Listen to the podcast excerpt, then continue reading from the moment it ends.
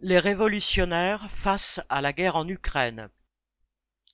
Le texte de cet article reprend pour l'essentiel celui d'un forum qui s'est tenu à la fête de lutte ouvrière en mai dernier. La guerre en Ukraine a accéléré une évolution de la situation internationale qui allait déjà vers plus de tensions, plus de bruit de bottes. Elle menace à présent de s'installer dans la durée, voire de s'étendre. Le chef des armées françaises écrivait en mai dernier, citation, La guerre de haute intensité est de retour en Europe. La probabilité d'un engagement majeur a considérablement augmenté. Nous avons changé d'époque, d'échelle et d'enjeu. Chacun doit faire le nécessaire pour s'y préparer. Fin de citation. Eh bien, les révolutionnaires doivent s'y préparer, eux aussi, sous peine d'être pris au dépourvu et de ne pas avoir d'autre politique que de s'aligner derrière les dirigeants de ce monde, de part et d'autre des lignes de front. Les guerres prennent tout le monde de court, et, le jour où elles éclatent, la vie de millions de gens bascule du jour au lendemain.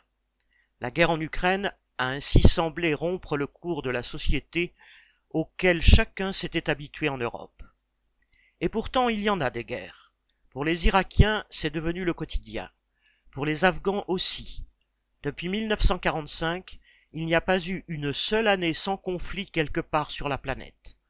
La guerre en Ukraine grondait depuis 2014. Il y a la guerre au Yémen, en Syrie, en Israël, au Mali, en Éthiopie, au Soudan, et il y a des tensions en mer de Chine, où Américains et Australiens concentrent des forces et préparent les esprits à une possible guerre contre la Chine. La guerre, jamais éteinte, menace à nouveau de s'étendre. Alors les révolutionnaires doivent rappeler que le capitalisme porte en lui les guerres et que, pour les arrêter, il faut vouloir le renverser. L'heure est au réarmement général. Avec une belle unanimité, commentateurs, journalistes, femmes et hommes politiques ont pris fait et cause pour l'Ukraine. Lorsque Nathalie Arthaud, sur les plateaux de télévision pendant la campagne présidentielle, expliquait que l'OTAN et les pays impérialistes avaient leur part de responsabilité dans cette guerre, qu'il fallait la dénoncer comme fratricide et s'y opposer, on lui répondait de façon lapidaire Mais quand même, les Ukrainiens ont le droit de se défendre. Et au nom de la défense d'un pays envahi, tous ont réclamé que leur gouvernement envoie des armes à l'Ukraine, la soutienne sanctionne et isole davantage la Russie. Le résultat a été bien au-delà de leurs espérances. Désormais, les pays impérialistes fournissent des armes lourdes au gouvernement de Zelensky. Le 10 mai dernier, la Chambre américaine débloquait une aide de 40 milliards de dollars. L'objectif affiché des États-Unis n'est même plus d'obtenir la fin de la guerre, mais d'affaiblir durablement la Russie avec la peau des Ukrainiens. De plus, les États occidentaux et l'OTAN se sont lancés dans une remilitarisation telle que personne ne l'envisageait il y a encore quelques mois. Dès l'invasion russe, la France envoyait 500 soldats supplémentaires en Roumanie, à la frontière avec l'Ukraine et la Moldavie, aux côtés d'autres troupes de l'OTAN. Le réarmement avait en réalité commencé avant le conflit. En 2020 déjà, le total des dépenses militaires mondiales atteignait 1981 milliards de dollars, dont 38% rien que pour les États-Unis, et avec 813 milliards prévus pour 2023, ceux-ci auront le plus gros budget militaire de tous les temps, loin devant les autres États. À côté, l'Union européenne fait pas le figure. Elle vient toutefois de lancer un plan pour reconstituer et moderniser ses stocks d'armes. L'Allemagne, pour la première fois depuis 1945, a augmenté son budget militaire de façon significative. Le militarisme, citation, est devenu une maladie capitaliste, fin de citation, disait Rosa Luxembourg en son temps. Eh bien, on peut en dire autant aujourd'hui. Et le jeu des alliances risque de provoquer une escalade. L'OTAN, dynamisée par la guerre, est d'ailleurs sur le point d'intégrer la Finlande et la Suède, par lesquelles elle aura 1300 km supplémentaires de frontières communes avec la Russie. Elle annonce y renforcer sa présence. Citation, sur terre, sur mer et dans les airs. Citation. Bien malin qui peut dire comment cette situation évoluera dans les années à venir.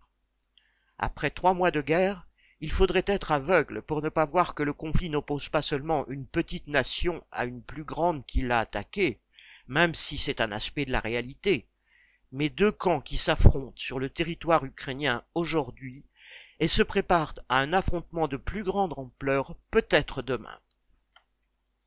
L'impérialisme engendre la guerre. Dès le début du XXe siècle, le développement du capitalisme avait atteint son stade impérialiste. La concentration du capital avait conduit à l'émergence des trusts, au monopole, au développement de la finance. Le capital se trouvant de plus en plus à l'étroit dans le cadre national, les États d'une poignée de pays soi-disant civilisés ont alors étendu leurs colonies et leur, leur, emprise à toute la planète. Depuis, la concurrence s'exerce à l'échelle des trusts et des principaux États capitalistes. Les rivalités sont la règle, entre les composantes nationales et internationales de la bourgeoisie, qui ne sont solidaires que contre les exploités lorsque leur domination est mise en danger. Le reste du temps, elles s'affrontent dans une guerre féroce. Cependant, les guerres impérialistes se parent toujours de grandes idées abstraites et de hautes valeurs morales pour embrigader les peuples la liberté, le droit des nations, la défense de la patrie, la défense de la civilisation contre la barbarie, ou celle de la démocratie contre la dictature. Rosa Luxembourg écrivait ainsi à ce sujet, citation, La légende de la défense de la patrie appartient tout autant à l'art de la guerre que la poudre et le plomb. Fin de citation. Les responsables politiques nous expliquent à présent que les armes lourdes envoyées en Ukraine doivent permettre de préserver la paix, entre guillemets. Alors, il ne faut pas se laisser abuser par ces mensonges qui justifient les guerres. Une phrase célèbre de Clausewitz, officier de l'époque napoléonienne, dit, citation, La guerre n'est que le prolongement de la politique par d'autres moyens. Fin de citation. Eh bien, face à chaque guerre, il faut se demander quelle est la politique dont cette guerre est le prolongement, et plus précisément, quelle classe mène cette guerre, avec quels objectifs, et il est en général impossible de répondre à ces questions d'un point de vue strictement national. La bureaucratie russe confrontée aux rivalités impérialistes. Les médias l'ont martelé. L'agresseur, c'est Poutine, c'est la Russie. Formellement, c'est incontestable, c'est la Russie qui a attaqué. C'est elle qui bombarde des villes, et ses troupes sont aujourd'hui une armée d'occupation avec toutes les horreurs que cela implique. Mais il faut réfléchir à ce que dit Poutine quand il affirme avoir pris l'initiative parce que tôt ou tard l'affrontement était inévitable. Certains responsables politiques et militaires, ici, affirment d'ailleurs la même chose. Il ne s'agit pas de lui donner raison, mais d'entendre. Voilà comment le pouvoir russe perçoit les rapports qui se sont instaurés entre la Russie et l'Occident depuis la chute de l'URSS. Les couches privilégiées du pays la bureaucratie héritière de l'époque soviétique, les sommets du pouvoir, estiment que l'Occident a rejeté la Russie du système capitaliste mondial, alors même qu'au début des années 2000, quand Poutine est arrivé au pouvoir justement, cette même Russie aspirait encore à y prendre sa place. C'était sans compter que dans le système impérialiste, pour se partager les profits, il n'y a pas de place pour tout le monde. Après la chute de l'URSS, le capitalisme était certes prêt à réintégrer les ex-républiques soviétiques, mais à condition de les soumettre à sa domination, comme il soumet le reste du monde. Il voulait bien de la Russie, avec ses richesses naturelles, mais réduite à la portion congrue. Depuis 1991, l'OTAN a gagné du terrain, installé de nouvelles bases militaires, et les capitaux occidentaux ont pénétré en Europe de l'Est. La sphère d'influence de la Russie y compris dans son entourage proche, est devenue bien moindre que ce qu'elle était au temps de l'Union soviétique. Elle n'a même jamais cessé de diminuer. Cependant, la Russie tient encore tête et défend bec et ongles son précaré par suite d'une originalité héritée de l'histoire qui lui vaut d'être devenu l'ennemi public numéro un du monde impérialiste aujourd'hui, avec la Chine. Ces deux pays, Russie et Chine, sont de grands pays et surtout des États forts, nés de révolutions de nature sociale différentes, mais de deux révolutions puissantes, profondes, qui ont complètement transformé ces pays. L'étatisme a permis à l'un comme à l'autre de résister à l'impérialisme, de se développer dans certaines limites en marge du marché mondial, avant de réintégrer celui-ci. Et jusqu'à nos jours, l'État joue un rôle prépondérant en Russie comme en Chine, ce qui explique que ces pays peuvent en partie mener leur propre politique et constituent une épine dans le pied des États impérialistes. Avec l'aggravation de la crise mondiale, l'agressivité à leur égard augmente. Alors certes, la politique actuelle de Poutine est criminelle, mais l'agressivité économique, politique et militaire est d'abord et en permanence du côté des puissances impérialistes qui façonnent la planète depuis plus d'un siècle. Les relations actuelles entre l'impérialisme et la bureaucratie soviétique, puis russe, ne sont d'ailleurs pas nouvelles. Elles ont toujours consisté en une succession de rapprochements et de tensions menaçant de dégénérer en conflits armés. Mais les deux se rejoignent quand il s'agit de lutter contre les exploités. Trotsky déjà dénonçait cette complicité de la bureaucratie stalinienne avec l'impérialisme, ses tentatives pour s'en faire accepter et son rôle contre-révolutionnaire. À la fin de la Deuxième Guerre mondiale, elle a montré qu'elle était prête à contribuer au maintien de l'ordre, et plus d'une fois l'impérialisme a pu se satisfaire des interventions soviétiques, dans les démocraties populaires, en Afghanistan, en Syrie. Pas plus tard qu'en janvier dernier, les pays impérialistes n'ont rien dit quand Poutine a envahi le Kazakhstan pour mater une révolte qui risquait d'ébranler la dictature en place. Il faut dire que les trusts occidentaux sont omniprésents dans ce pays. Tout cela n'empêche pas la bureaucratie russe d'être mal récompensée, selon elle, pour tous ses services rendus à l'impérialisme. Alors il joue sans scrupule avec la peau des peuples ukrainiens et russes pour défendre ses intérêts. Encore une fois, dire cela n'est pas justifier la politique de Poutine, au contraire, c'est dénoncer cette société où les rivalités et les rapports de force régentent tout et ceux qui la défendent. Le droit des peuples à l'autodétermination cache sexe d'une politique d'alignement derrière la bourgeoisie. Beaucoup de commentateurs affirment que la Russie elle-même se comporte en impérialisme contre une petite nation qui lutte pour son indépendance. Ce qui serait en jeu, ce serait le droit des peuples à disposer d'eux-mêmes. Mais cette façon de poser le problème, qui fait de l'impérialisme juste le synonyme d'une politique agressive envers un autre pays, n'aide pas à comprendre ce qui se joue. C'est pourtant le discours d'une partie de l'extrême gauche qui lui sert en fait à dissimuler son propre alignement derrière les dirigeants ukrainiens et derrière l'impérialisme des Biden et compagnie. En avril dernier, une déclaration commune de deux organisations, l'une ukrainienne, le mouvement social, l'autre russe, le RSD, développait cette argumentation. Ici, Olivier Besancenot, de retour d'Ukraine démumé, expliquait dans une interview, citation, L'impérialisme russe renoue avec les velléités expansionnistes tsaristes que les bolcheviks avaient brisées après 1917 en se prononçant pour le droit à l'autodétermination avant la contre-révolution stalinienne. Poutine n'a d'ailleurs pas oublié d'opposer Staline à Lénine lors de sa déclaration de guerre. Fin de citation. Au moins, la référence à la politique des bolcheviks en faveur du droit à l'autodétermination est juste. Les bolcheviks au pouvoir ont rompu, cas unique dans l'histoire, avec la politique d'oppression chauvine imposée par le tsarisme à de nombreuses nationalités, ce qui impliquait de reconnaître le droit de nouveaux États, dont l'Ukraine, à se déclarer indépendants.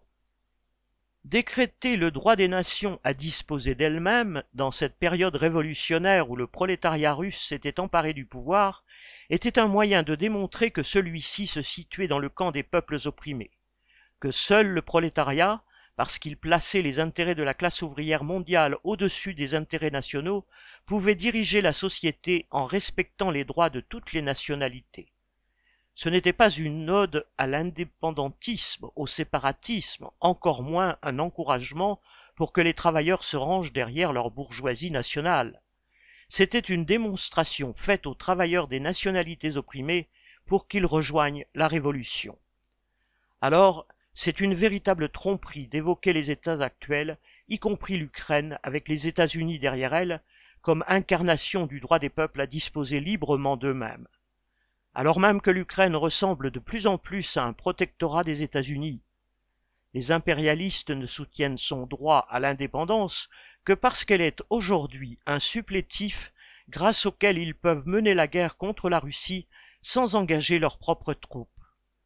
Prendre prétexte de la souveraineté des Ukrainiens permet aussi de dissimuler qu'il y avait et qu'il y a des riches et des pauvres, des travailleurs et des profiteurs, en Ukraine comme ailleurs. La caste politique ukrainienne est notoirement ultra corrompue. Les oligarques, comme leurs frères jumeaux russes, y ont bâti leur fortune en pillant l'héritage soviétique, tandis que la population s'appauvrissait. Mettre cela de côté fait le jeu des nationalistes ukrainiens et de l'extrême droite omniprésent depuis 2014. Si on ne dénonce pas le régime ukrainien et l'impérialisme qui l'arme jusqu'aux dents, si aucune politique n'affirme les intérêts communs des travailleurs ukrainiens et russes, il ne reste qu'un nationalisme étriqué, et les soi-disant révolutionnaires ne font que se ranger derrière la bourgeoisie. Réclamer des armes pour l'Ukraine, d'où qu'elles viennent, sans demander qui les contrôle et qui commande les combattants, c'est réclamer exactement ce qui est en train de se passer en fait, c'est-à-dire que les États impérialistes arment pour leur propre visée un gouvernement qui a intérêt à s'allier à eux, mais qui est un ennemi des travailleurs de son propre pays. Des révolutionnaires russes pourraient adopter à juste titre le mot d'ordre de retrait des troupes russes d'Ukraine, car c'est une façon d'éduquer les travailleurs dans l'idée qu'un peuple qui en opprime un autre ne peut pas être un peuple libre. Mais affirmer que la seule question qui compte à l'heure actuelle est la victoire ou la défaite sur le terrain militaire, cela revient à dire que la lutte des classes a cessé pour la durée de la guerre. Eh bien, c'est une attitude semblable que les révolutionnaires avaient qualifiée d'opportunisme, de trahison, en 1914, au moment où la deuxième internationale avait sombré dans l'union sacrée. Lorsqu'on n'a pas d'influence, ce n'est pas trop grave, cela revient juste, si l'on ose dire, à s'effacer politiquement, pour ne pas dire à renier le fondement de son existence.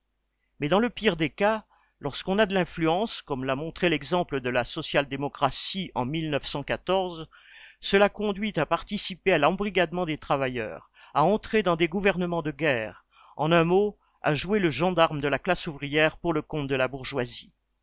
La guerre elle-même, quelle que soit son issue, représente déjà une défaite pour les travailleurs d'Ukraine et de Russie. L'invasion russe, les exactions de l'armée russe, se doublent d'un crime aussi grave pour le prolétariat, la création d'un fossé de haine et de sang entre les habitants des deux pays qui avaient partagé un destin commun pendant des décennies. La seule victoire pour le prolétariat ne pourrait venir que d'une lutte commune pour retourner les armes contre les fauteurs de guerre de part et d'autre. On peut concevoir la volonté des Ukrainiens, y compris de travailleurs ukrainiens, de repousser l'armée russe. On a d'ailleurs des exemples montrant que, dans certaines circonstances, le patriotisme des opprimés, qui recouvre bien autre chose que celui de la bourgeoisie, peut se transformer en énergie révolutionnaire. C'est ce qu'a montré la Commune de Paris. Mais il faut pour cela que la lutte des classes, loin de s'arrêter, s'exacerbe la défense de la patrie, entre guillemets, dans la bouche d'un révolutionnaire, ne peut jamais justifier de servir de chair à canon sous les ordres de la bourgeoisie. L'attitude des révolutionnaires face à la guerre impérialiste. On ne peut pas, sans connaître la situation sur place, dire quelle pourrait être précisément la politique des révolutionnaires ukrainiens et russes, à notre connaissance très peu nombreux. En revanche, nous ne devons pas, ici, emboîter le pas à notre impérialisme et à nos propres dirigeants. Macron envoie des armes au gouvernement Zelensky et il a amorcé une augmentation du budget militaire de la France qui va encore s'accentuer dans les années à venir. Cela ne conduira pas à la libération du peuple ukrainien ni d'aucun autre peuple. Cela nourrit la guerre. Nous avons d'ores et déjà à affronter les conséquences économiques de cette guerre. Nous ne sommes pas directement menacés de famine à court terme, comme un certain nombre de pays qui dépendaient des exportations russes et ukrainiennes du céréal, d'engrais et d'autres produits indispensables, mais il y a déjà des répercussions, sans compter les spéculateurs et le gouvernement qui se servent de la guerre pour justifier l'augmentation des prix et les sacrifices qui nous sont demandés. Et que devrons-nous faire si demain la guerre s'étend en Europe? Ou sur des champs de bataille plus lointains, mais que notre bourgeoisie y projette ses armées de façon plus massive. Là encore, on ne peut pas tout anticiper. Cela dépendra de beaucoup de choses, de l'état d'esprit des travailleurs qui peut évoluer au cours de la guerre, de nos propres forces et d'autres facteurs encore. Mais ce n'est pas une fois que la guerre est là qu'il faut baisser les armes et renoncer à nos perspectives révolutionnaires pour s'aligner derrière le pouvoir. Il faut avoir la volonté de dire la vérité au prolétariat, que toute guerre provoquée par les rivalités impérialistes est une guerre de brigands se disputant un butin. Il faudra savoir résister à la haine suscitée par les horreurs de la guerre, aux pressions et aux mensonges de la propagande, et combattre le chauvinisme. Il faudra aussi dénoncer les mesures autoritaires qui seront forcément prises pour obliger ou punir ceux qui refuseraient de marcher.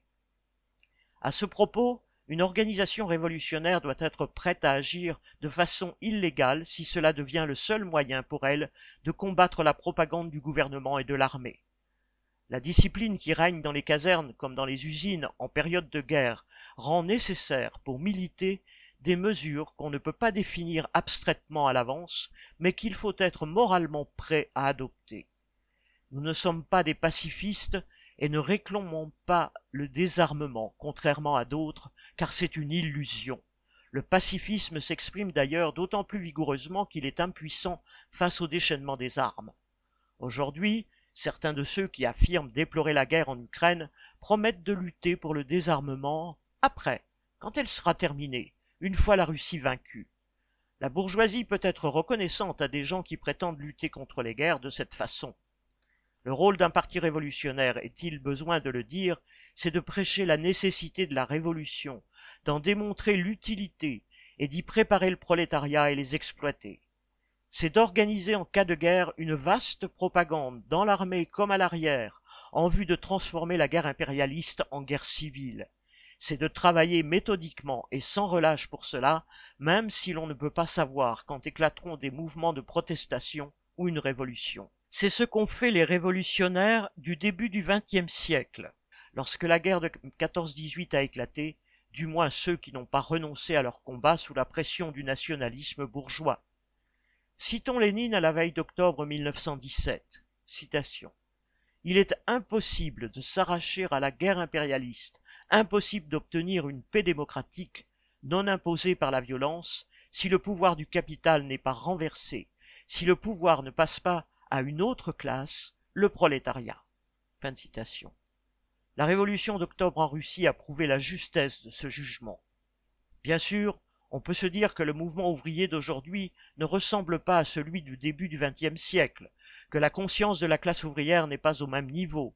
C'est vrai, il y a beaucoup de retard à rattraper de ce point de vue, mais c'est une raison de plus pour faire exister un point de vue de classe indépendant.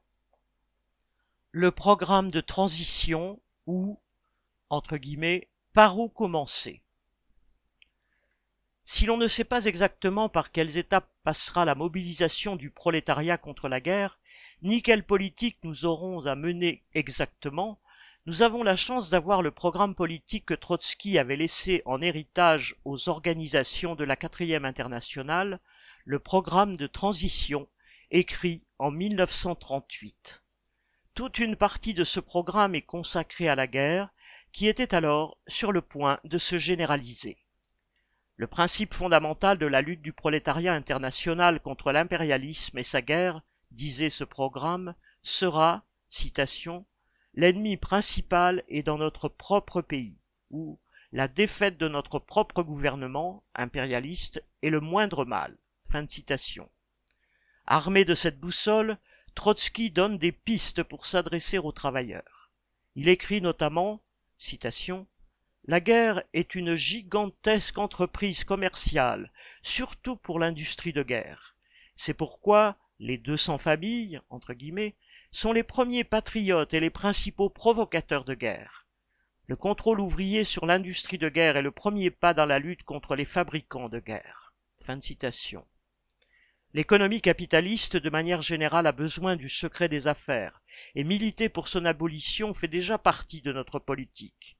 Mais il faut réaliser qu'en période de guerre, lorsque tous les moyens sont mobilisés, la majorité des entreprises ne travaillent plus pour le marché, comme on dit, mais pour l'État, pour la guerre.